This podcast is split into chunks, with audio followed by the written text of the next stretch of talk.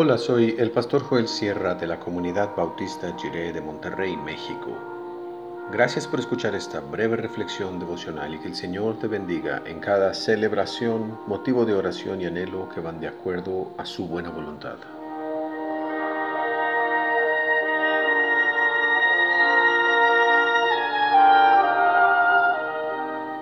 El Espíritu renueva todo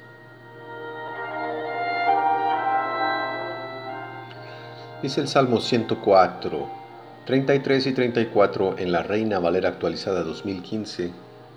Cantaré al Señor en mi vida, a mi Dios cantaré salmos mientras viva. Que mi meditación le sea grata y que yo me alegre en el Señor.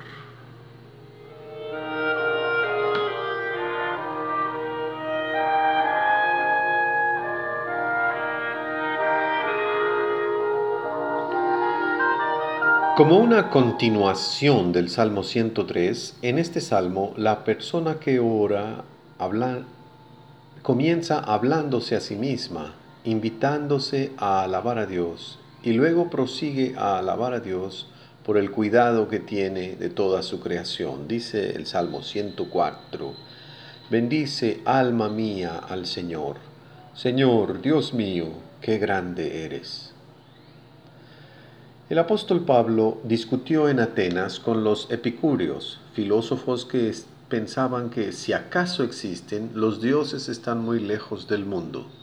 Allá en las alturas de sus cielos, no les interesa lo que ocurre en este mundo, según esa manera de pensar.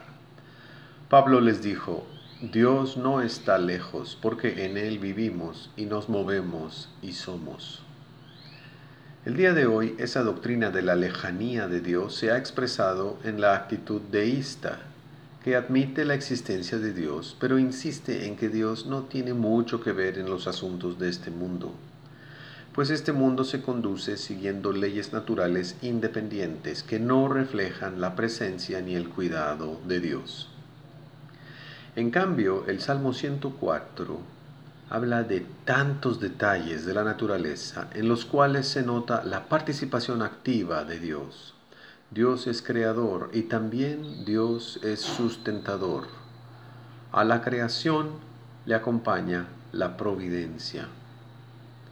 En el Salmo se mencionan muchos elementos de la creación, comenzando por la luz y los cielos, las aguas y las nubes, los vientos, las llamas de fuego y los cimientos de la tierra, los océanos y las montañas y los valles, los arroyos y los ríos, los animales del campo y las aves del cielo, el pasto y la vegetación de donde viene el vino, el aceite y el pan, la savia de todos los árboles que pertenecen a Dios, los ecosistemas que Dios formó para dar nichos y hábitats a todos los seres vivientes, aún en las cigüeñas, cabras monteses y conejos, se puede ver la providencia y el cuidado de Dios.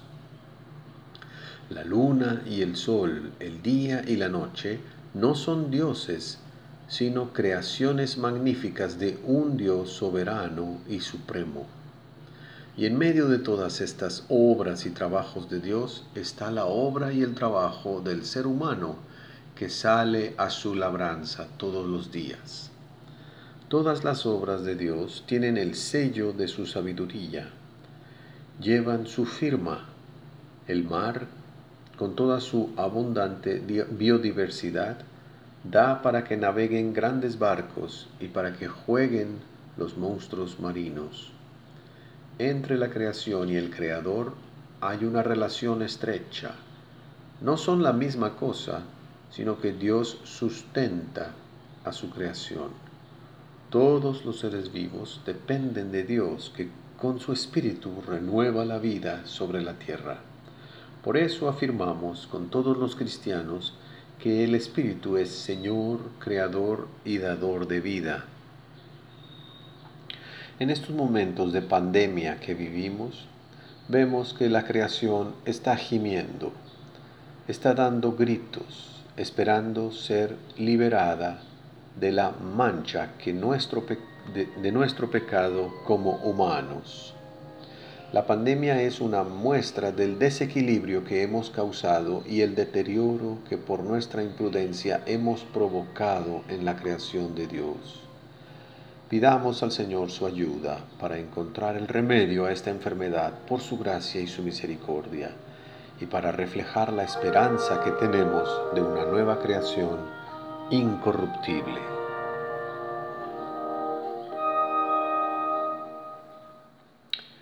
Oremos, Dios, que nuestra meditación sea grata delante de ti. Renuévanos con tu aliento. Amén. El Espíritu de Dios es aliento de vida para toda la creación. Vivamos en el Espíritu cada día.